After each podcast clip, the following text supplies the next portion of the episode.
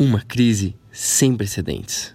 A pandemia viral assolando o globo, o isolamento social, a recessão econômica inevitável, a regulamentação da telemedicina em caráter emergencial, a convocação de acadêmicos e a lista dos acontecimentos e dos impactos do Covid-19 não tem fim. Nós do Med Experience pivotamos toda a nossa programação em torno do atual cenário para trazer à classe médica informações e personalidades que possam nos informar com assertividade, nos atualizar com credibilidade e nos induzir a refletir em um momento ímpar. Em tempos de crise sem precedentes, nós acreditamos que é preciso empatia, é preciso discernimento para tomarmos boas decisões, seja individual ou socialmente. Acima de tudo, é preciso estarmos juntos para sair dessa.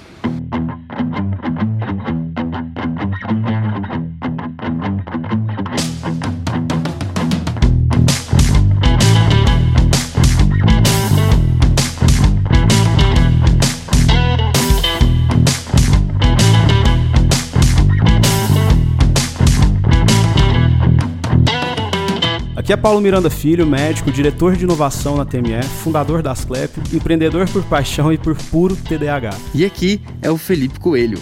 Sejam bem-vindos ao Media Experience, a sua experiência médica em áudio. No episódio de hoje, vamos compartilhar com vocês um bate-papo que tivemos com Daniel Heringer e José Eduardo Lima a respeito da atual situação do coronavírus, como estão os profissionais de saúde que estão na linha de frente, as problemáticas e tudo mais. Vou deixar os meninos se apresentarem. Começa aí, Dani. Fala pessoal, aqui é o Daniel Heringer, eu sou acadêmico do quinto ano da Faculdade de Medicina de Ribeirão Preto, lá da USP. Hoje eu estou falando aqui de Vladivostok, no extremo oriente da Rússia, para compartilhar um pouco com vocês aqui o que está rolando aqui no coronavírus. Aqui a gente está aproveitando essa oportunidade única proporcionada pela Canum. A Canum que é uma rede de líderes estudantes de medicina que foi formada para unir e capacitar os futuros líderes da saúde do Brasil. E essa rede que está permitindo esse encontro da gente aqui para a gente discutir como que está essa situação do coronavírus no nosso país e como a gente pode agir juntos para tentar mitigar alguns dos efeitos negativos. Maravilha, Daniel. E agora a gente tem outro convidado ilustríssimo aí. José, se apresenta, por favor, cara. Faça as honras também. Fala, pessoal, tudo bem? Meu nome é José Eduardo, eu sou médico recém-formado pela também Faculdade de Medicina de Ribeirão Preto da USP. Esses primeiros meses aí de, de jovem médico, é, a minha geração já está se deparando com essa epidemia do coronavírus. Muitos colegas já na residência, alguns no exército, outros aí que preferiram tirar um, um ano para trabalhar e conhecer um pouco mais a realidade de pronto atendimentos, que é o meu caso, né? E a gente já está enfrentando esse desafio aí que talvez é, a nossa geração uh, mais recente aí do final dos anos 80 e 90 nunca enfrentou nada parecido. Né? Gostaria de agradecer ao Paulo, que está coordenando o podcast aqui, a Canum, que é uma rede que eu passei a integrar quando era estudante ainda, que hoje já tem estudantes e tem médicos também fazendo parte. E hoje a gente quer compartilhar um pouquinho com vocês do que tem sido os últimos dias, acompanhando essa questão do coronavírus, de como a gente tem uh, visto iniciativas brilhantes surgirem aí para tentar resolver alguns problemas e fazer com que o público que está ouvindo esse podcast tenha conhecimento de tudo que tem rolado nos bastidores e também um pouco mais na, na linha de frente sobre essa questão do corona, né? Maravilha, José. E olha só, a, eu tenho certeza que o nosso canal ele é voltado diretamente para a classe médica, mas devido à importância dessa campanha, com certeza isso vai atingir a população comum também. Então, vamos introduzir essa campanha aí. Traz, a, traz esse conteúdo aí pra gente. Gente, é, como eu já comentei, eu nos meus primeiros meses aqui de médico formado, eu optei por trabalhar em pronto atendimentos, né? No final de semana do dia 15, eu comecei a, a sentir na linha de frente as primeiras suspeitas, as primeiras suspeitas de coronavírus chegando pra gente, né? Muitos casos que ainda não encaixavam no critério do Ministério na época, que ainda exigia uma epidemiologia positiva, por assim dizer, né? Mas com, a gente sabe que na semana passada esse critério epidemiológico caiu, que hoje a gente já tem a transmissão comunitária em todo o território nacional. Mas já naquela primeira fase, vendo os pacientes chegar, a gente estava se questionando sobre a questão dos equipamentos de proteção individual para a equipe médica, para a equipe de enfermagem, para todo mundo que estivesse no front, em especial os médicos de pronto-socorro e de unidade de terapia intensiva, as UTIs, né? E o que a gente estava vendo haveria uma falta grande desses equipamentos em algum momento, dependendo do volume de pacientes, né? Para quem ainda não, os colegas médicos que ainda não conhecem a comunidade médica de Twitter, eu, eu acompanho bastante o pessoal dos Estados Unidos, alguns colegas na Europa, na Holanda, na Itália, e a gente já estava vendo naquela época, inclusive já desde o começo do mês de março, muitas queixas sobre a falta de equipamento de proteção individual é, em países que a gente sabe que tem um parque industrial bem razoável, que tem uma logística um pouco mais organizada que a nossa, né? E, e aí eu comecei a um pouco incomodado com a situação, compartilhei essa angústia com o Daniel, com o pessoal da Canum, né, com outros uh, colegas também da, da área médica que estão no front, e a gente percebeu que a gente, se a gente não levasse essa demanda adiante para quem fizesse parte dessa cadeia de produção e distribuição, a gente ia ter um problema muito sério com a questão de EPIs, né? Então. A gente tem um caso emblemático aí, né, cara, com o doutor Stella, que aconteceu ali, teve uma repercussão muito, muito triste, cara. E é um país que tem, igual você falou, tem uma distribuição e uma capacidade muito diferente da gente, né? Exatamente. O doutor Stella foi um exemplo aí que tivemos bastante triste nessa, nesses últimos dias, um médico que topou fazer o atendimento dos pacientes com pecados pelo, pelo coronavírus sem equipamento de proteção individual, né? Não, não somente ele, como tantos outros aí que a gente tantos acaba não, não sabendo, né? Então, uh, é uma situação muito preocupante porque ela pode se replicar aqui e em um momento que a gente não, não pode perder de nenhuma forma profissionais de saúde. A gente sabe que a nossa formação ela leva tempo para acontecer, ela custa muito para a sociedade, tá? em termos financeiros, em termos materiais, e não são profissionais que a gente repõe de forma rápida, certo, Paulo? Exatamente. Então, a gente tem que zelar pelo, pela segurança desses profissionais que estão no front agora, para que a gente consiga, além de assegurar a, a qualidade do atendimento, não levar essa doença para os nossos familiares em casa, né? Sim, a gente já está já tá prevendo essa situação aí, né? A hora que vão convocar os médicos numa, de, uma, de uma maneira um pouco mais é, é, autoritária ali, e a gente não vai ter EPI, cara. Simplesmente assim. Para quem ainda não entendeu, é simplesmente esse caso. A gente vai estar numa condição que a gente vai ser obrigado a atender por necessidade de estar na linha de frente pela sociedade e a gente não vai ter o respaldo para estar salvo para salvar vidas, entende?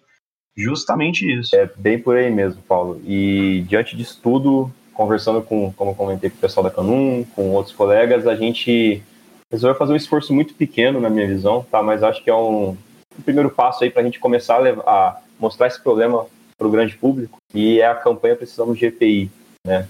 Uh, essa campanha não tem dono, é, foi uma iniciativa que surgiu junto com várias pessoas pensando ao mesmo tempo, né? E durante a, a ideia da gente fazer a hashtag, fazer, começar as publicações que já estão rolando no Instagram, já estão rolando uh, em outras redes aí, a, a gente também se deu a liberdade de conversar com quem a gente conhece, da, que trabalha com a logística de saúde, o pessoal da indústria, que sempre está disposto a, ajudar a, os profissionais da saúde, né? E a gente entendeu que também existem muitos desafios, né? uma demanda muito, uma demanda muito grande na ponta também aumenta a demanda por matéria-prima e tudo mais. E somado a isso ainda teve a questão que a população começou a comprar muito, né? Começou a comprar muito álcool em gel, começou a comprar muita máscara cirúrgica e pior, comprando aí máscaras N95 que são fundamentais para o profissional de saúde e nem tão necessárias para uma pessoa que, por exemplo, vai dar uma volta no parque, andar na rua. E o que a gente viu nos últimos dias foram pessoas usando máscaras desse tipo é, em contextos que não precisavam, né? Isso por si só já contribui para ter uma falta nos locais que precisam, né? Então, a, a ideia da gente levar o problema para a população é, é, mostrar isso, é mostrar que está faltando, não tá. A gente não precisa esperar o pico da crise para começar a ter problema, tá? E estimular o uso racional desses EPIs. População que tem máscaras ainda 95 em casa hoje, a gente pede que entregue ah, nas autoridades competentes do, do seu município, tá? Ah, em algumas cidades o Corpo de Bombeiros está recolhendo, em outras cidades o, os próprios hospitais estão recolhendo diretamente, tá? E além de tornar esse problema mais uh, conhecido da, do grande público é também sensibilizar mais ainda uh, os agentes públicos e da iniciativa privada, o empresariado, a participar disso. Nesses, nessas poucas, nesses poucos dias que a gente começou a bolar a ideia de divulgar tudo isso, a, conversando com o pessoal a, da iniciativa privada, a gente já percebeu que existe um movimento muito bacana. Tá? A, o Ministério da Saúde tem ido atrás dos empresários para buscar soluções aí uh, não só contra a questão de EPIs, mas também uh, em outras frentes que vão ser necessárias aí durante a epidemia, né? Isso tudo é muito bonito de ver. A gente sabe de empresários locais que estão em contato com médicos do front e estão recebendo as demandas e com base nisso já estão mexendo seus contatos para conseguir garantir a, a compra de materiais, né? Então, é, tudo isso é muito bacana de ver, mas a gente quer que a população tenha noção disso tudo que está acontecendo, né? E, e também a, ajude a aumentar ainda mais a, a sensibilização a, a, esse problema. É porque a gente está num período aí de incubação quase, né, cara? Tipo assim, a gente está num período que não, não se sabe se abril vai ser o período mais pesado do meio da crise, do ponto de vista da, da, da curva natural epidemiológica, mas abril vai ser um, um, um mês de muita dificuldade para a gente. A gente ainda vai viver por isso, né? Ainda vai passar por isso. Exato. Os esforços agora são para a gente conseguir achatar a curva, né? É uma palavra que Exato. tem sido muito dita aí. O achatamento da curva, flatten the curve, para quem estava acompanhando os americanos. Então, é, todo esse esforço de quarentena ele é necessário, né? ainda mais com essa escassez aí desses produtos de segurança. Ah, a gente fala assim, pô, tá faltando EPI, tá faltando máscara. E a galera fala, nossa, mas tá no início da crise, assim, como que tá faltando? Cara, e mesmo em países que têm muita estrutura. Pô, na Itália, 20% dos uh, trabalhadores de saúde lá na região da Lombardia ficaram doentes por Covid, cara. Imagina você ter uma, ah, uma, equipe de saúde que já é pequena e um a cada cinco vai ter que ficar parado em casa por 15 dias no meio da crise sem poder atender paciente. Não tem condição, cara. A gente precisa de equipamento para proteger os médicos para que eles possam proteger a população. Senão vira o, o caos em cima do caos. E eu acho, Dani, que o que às vezes falta o pessoal de casa entender, que não está aí no front com vocês, é que até chegar não é uma questão de horas, não é uma questão às vezes de poucos dias. Né? O mundo inteiro está demandando desses EPIs, então as fábricas assim já estão trabalhando na capacidade máxima se a gente não tiver a contribuição da população, vai ser um impacto realmente que para a gente tentar reverter vai demorar, não vai ser rápido. Você está certíssimo. Isso, inclusive, o ministro Mandetta fez um comentário que eu achei muito pertinente, em especial com relação a respiradores. Ele estava comentando que hoje a Itália está no pior da crise. E ele estava pensando em organizar uma logística de levar respiradores do Brasil para a Itália, enquanto eles estão no pico da crise, e quando lá eles estiverem passando do pico e a gente estiver chegando, trazer outros respiradores de lá para cá. E é esse tipo cara, de raciocínio que a gente tem que ter também, cara. Se você cara. tem máscara na sua casa, agora é a hora desse estoque chegar no, no hospital, que é onde precisa dele agora. Porque quando o estoque chegar de fora, aí sim, aí dá para distribuir um pouco mais para a população. Gente, o Mandetta tá brilhando demais, cara. Eu preciso fazer essa ressalva aqui. Ele fez um anúncio agora, umas duas, três horas atrás, ele falando sobre a questão de do trabalho de essencial, dos bens essenciais para a sociedade. É só uma, um, uma pausa, um parênteses TDAH para um ministro que, na minha opinião, o cara tá, tá mandando ver. Como Campo Grandense, eu fico bem feliz de ver a atuação do ministro aí. É, quando nós vimos aí a, a conferência que ele fez junto com outras autoridades do governo e figura-chave aí do empresariado nacional uh, durante essa semana que passou, é, foi muito bacana ver isso, ver esses empresariados junto com o ministro tentando bolar soluções ali. Nós vimos a, o pessoal da indústria, da Ambev falando da produção de álcool em gel, o pessoal da Vivo oferecendo sobre a questão de conseguir rastrear melhor as pessoas, esse tipo de coisa, ajudar na questão de rastreamento de casos suspeitos. Então, assim, é, são tempos que nós precisamos de esforço conjunto, né? Não tem essa da gente tentar distribuir, colocar a responsabilidade em uma só parte da, da cadeia, né? Acho que todo mundo tem que entrar junto e de alguma forma dar sua colaboração. Isso do front até o, os topos aí da tomada de decisão. Bom, alguns dados relevantes que acho que é bacana quem está ouvindo o nosso podcast saber, né? O Dani já comentou de um dado bem pertinente da Itália, que temos aí que cerca de um a cada cinco uh, dos profissionais que estão na linha de frente, eles tiveram infecção pelo vírus, né? Alguns aí com desfecho de morte, tá? Uh, na Espanha, a gente teve uma declaração recente aí, saiu no El País, eu não consegui verificar a fonte do dado, mas foi anunciado em El País e reproduzido em outros, outros veículos da mídia, né? Foi uma declaração que foi feita pelas autoridades de lá, de que 12% dos infectados seriam da área da saúde. E esse é um dado um pouco mais concreto, foi um estudo que saiu na, durante a semana na Science, falou sobre um número substancial né, de infecções não documentadas que facilitou essa, esse espalhamento do vírus aí em diversos locais, né? Esse estudo trouxe um dado aí de que as infecções não documentadas elas podem ter sido a, a fonte aí de 79% dos casos que foram é, registrados. Então, isso sugere que, entre outras coisas, muitos pacientes têm quadros subclínicos ou mesmo assintomáticos podem estar transmitindo a doença sem saber, né? E é, de novo, um fortíssimo argumento para a gente justificar as medidas de quarentena que estão sendo tomadas aí pela... não só aqui no Brasil, mas também mundo afora? Muitas vezes você pode ter infecção e você não sabe que você está transmitindo para alguém de um grupo do risco, como, por exemplo, pacientes mais idosos, pacientes com comorbidades, né, doenças cardíacas, DPOC, enfim. Então, esse é um dado que comprova a necessidade de tudo que está sendo feito. E só para complementar, é, você está comentando sobre os casos que não foram comentados.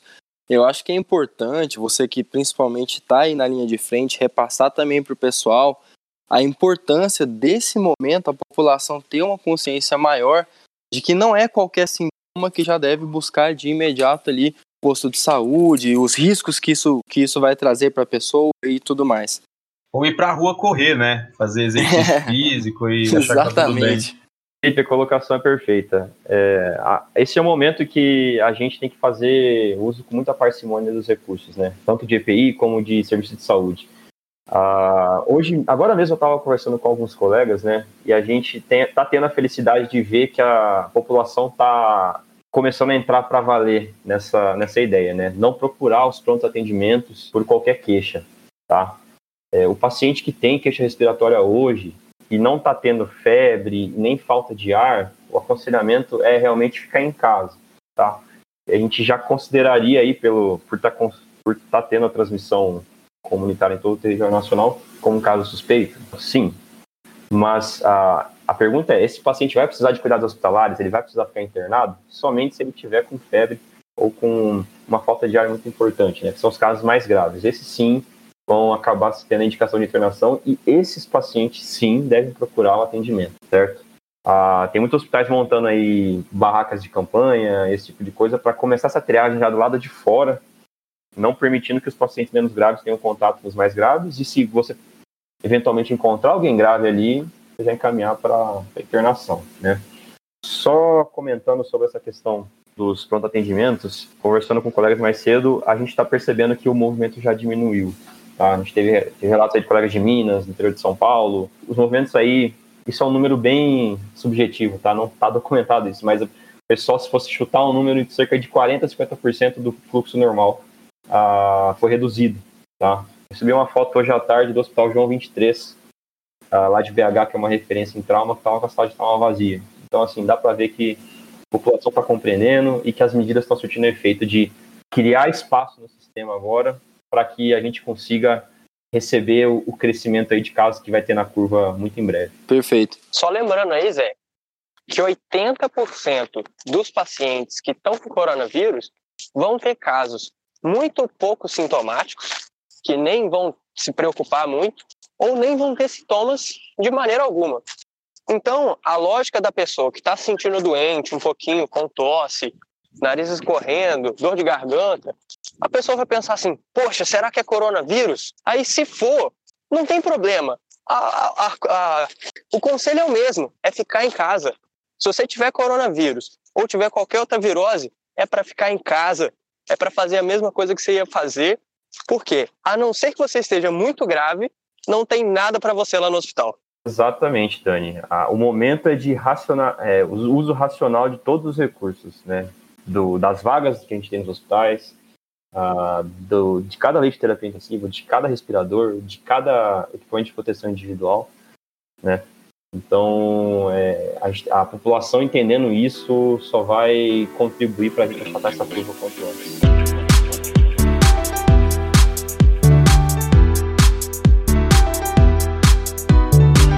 Acho que para como complemento importante, Paulo, vários colegas médicos aí que vão estão ouvindo podcast, estudantes de medicina, é, fora o que a gente já comentou aqui, pessoal, a outra coisa que eu diria é o seguinte: vamos viver um dia de cada vez Tá? A gente, esse cenário de mudança, ele cria muita ansiedade em todo mundo, na população geral, em nós que estamos no front, né? Mas o conselho é viver um dia de cada vez, tá?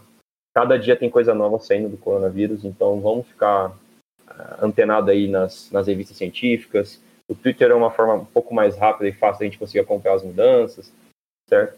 Então, vamos viver um dia de cada vez e tentar, na medida do possível, acompanhar as mudanças que acontecem em questão de horas aí. Às vezes, um colega da Itália descobre alguma coisa nova, que o americano também está fazendo e que deu certo, né? E aqui no nosso país também, a cada hora tem saído medidas novas aí por parte do poder público, do empresariado, então tudo pode mudar em questão de pouco tempo. Então a gente tem que ficar vigilante quanto a isso, mas com a paciência para viver um dia de cada vez. Cara, maravilhoso, cara. Obrigado pela, pelo call, é, que, assim, não é só essa questão que a gente falou do EPI, eu complemento o que você está falando, porque do ponto de vista de humanidade, nós, como profissionais de saúde, ou a pessoa que está em casa, todo mundo é responsável por alguém. No seguinte sentido, no momento que está tudo bem, beleza, tá todo mundo com calma, tá todo mundo se dando bem, tá todo mundo tomando decisões boas. É em momentos como esse, seja o cara que está liderando uma, uma equipe na gestão ali da, do hospital, seja a gente que está no front no, como profissional de saúde, seja alguém que está em casa, a gente tem que procurar ser, ser a calmaria no momento que não é calmo no momento de histeria, a gente ser o porta-voz de, poxa, igual você falou, ter a paciência, de estar tá antenado, como profissional de saúde estar tá mais antenado, e mais o pessoal, poxa, está em casa, às vezes a família está meio que desequilibrando ou focando totalmente nas notícias negativas da TV, sabe? Então, é um momento da gente ser portador da calma, a gente ser portador de, de uma liderança, seja em casa, seja no hospital, seja com o paciente, e com a perspectiva isso aí vai passar e um dia depois do outro. Eu acho que vale a pena complementar também, Paulo, um posicionamento que eu comecei a perceber nas minhas redes sociais de, de vários amigos que são médicos, que vale a pena o profissional de saúde nesse momento se disponibilizar para a sua rede de amigos, rede de contatos, tirar dúvida. Às vezes esse contato um pouco mais próximo com alguém que é médico vai facilitar um, uma ida desnecessária ao hospital, uma exposição ao risco um pouco maior que daria para ser evitada. Então é hora assim, de todo mundo se unir, cada um dentro da sua competência tentar ajudar, seja ali no front atendendo, ou seja entrando em contato com amigos e familiares, para ver se a gente consegue superar essa fase difícil juntos. Sensacional, Filipão. Perfeito. Minha mensagem é realmente viver um dia de cada vez, focando também em manter a saúde mental, não desesperar, ver os dados com frieza, ver os dados da maneira como eles são, não da maneira como a gente acha que eles vão ficar, para a gente ter o pé no chão e analisar a situação da melhor maneira possível para decidir os melhores caminhos e decidir juntos como que a gente vai sair dessa crise. Maravilha, Daniel, tamo junto. Galera, então, para o pessoal que quer ajudar de alguma forma, José, se tem alguma recomendação, seja a galera que quer ajudar compartilhando, ou você pode comentar de, até de alguns projetos como o SOS 3D, às vezes o pessoal pode compartilhar. O que, que vocês mandam? Bom, gente, para quem quiser saber mais aí sobre algumas pequenas iniciativas que têm surgido no, nesses dias, uh, usem a nossa hashtag nas redes sociais, uh, precisamos de EPI, tá? Uh, entre em contato com os empresários da, na sua cidade, se vocês têm um conhecimento, peçam para ele, eles interagirem com as autoridades públicas aí, para que haja essa sinergia aí entre iniciativa pública e privada para, de alguma forma, a gente melhorar o aporte de, de EPIs aí na ponta, tá? E só para a gente citar alguns exemplos do que está acontecendo, no Rio de Janeiro já está tendo uma iniciativa, recebi hoje no, no colega né, no WhatsApp, o SOS 3D, que é um o pessoal da FRJ, da PUC do Rio e da Unirio se juntaram para produzir escudos de face aí, face shields, como dizem os americanos, para os profissionais da saúde, né? A gente já sabe de estudantes no Acre que estão fazendo coisa semelhante e tudo isso validado pelas, uh, pelas pelos médicos aí da, de cada local, né? Então saibam que dá para fazer muita coisa, embora uh, pareça que às vezes por não sermos da área da saúde ou algo tipo não tem muito como a gente colaborar, existe Existem N formas, tá? Então entre em contato com as autoridades, estudante de medicina, conversem com seus colegas, tem muita coisa acontecendo, tá? Estudantes que estão produzindo, ajudando a produzir EPI, então todo mundo tem uma forma de colaborar aí nessa, nessa batalha. Pessoal, show de bola, foi um bate-papo incrível que a gente teve com vocês, superou até as minhas expectativas aqui, eu aposto que as do Paulo também.